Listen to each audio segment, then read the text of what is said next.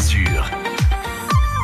8h40, l'invité qui fait du bien à la planète, nous allons vous prouver qu'un festival de Cannes peut en cacher un autre. À partir d'aujourd'hui se déroule en effet le festival du film écologique et social de Cannes, présidé par Maxime Giordano. Bonjour Maxime.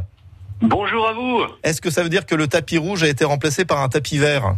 Ah ben écoutez, on espère un de ces quatre qu'on arrivera à le faire monter sur Cannes, mais en tout cas pour l'instant, il se passera dans les rues et dans les endroits naturels et historiques déjà existants. Qu'est-ce qu'on entend par euh, festival euh, du, du, film écologique et social? C'est assez vaste comme dénomination. Précision, précision, festival international du film écologique et social, car il a une vraie volonté euh, d'un jour de partir dans le monde entier. Et en fait, c'est présenté euh, à travers des films, donc 13 films en compétition cette année, euh, les initiatives écologiques et sociales, internationales et locales, et toujours par le médium du cinéma, pour des actions qui se passent au quotidien. Donc, euh, comme sur le modèle du Festival de Cannes qu'on a l'habitude de voir et qu'on a suivi encore il y a quelques jours de cela sur France Bleu, il y a un jury, des films en compétition, ça va se passer comme ça? C'est ça. Il y aura un jury qui cette année est présidé par Sophie Rabi-Bouquet, euh, la fille de Pierre Rabi, et il y aura 13 films en compétition qui se verront remettre le prix de la graine d'or. Ouais. Et, euh, et, en fait, c'est un peu sur le même modèle, mais avec vraiment des films à solution et des films à initiative. Est-ce qu'il y a de plus en plus justement de, de production cinématographique autour de cette thématique du développement durable, du respect de l'environnement, du réchauffement peut-être climatique?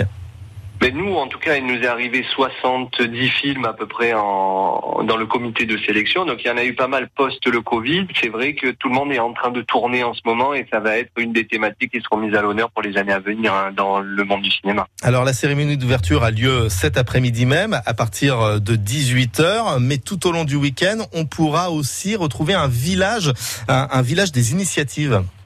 Exact. Donc ce soir, on vous attend nombreux, euh, ouverts et gratuits au public à partir de 18h sur la place de la Castre, euh, sur l'endroit historique, hein, patrimoine euh, de la ville de, de, Cannes.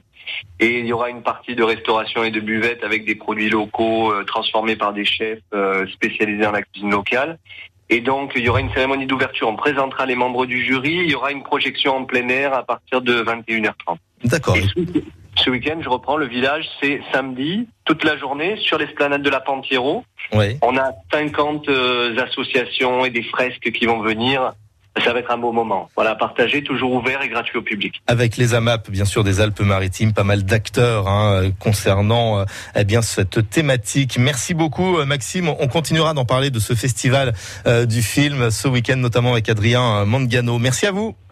Merci, à bien vite. Et on vous souhaite une belle réussite pour ce festival donc qui commence aujourd'hui et qui se poursuit euh, jusqu'à la fin de ce week-end. Dans un instant, c'est un autre Maxime qui va arriver avec nous, euh, Fabien, puisqu'on parlera de, de, football avec Maxime Baquier et enfin du mouvement au sein du gym. À tout de suite.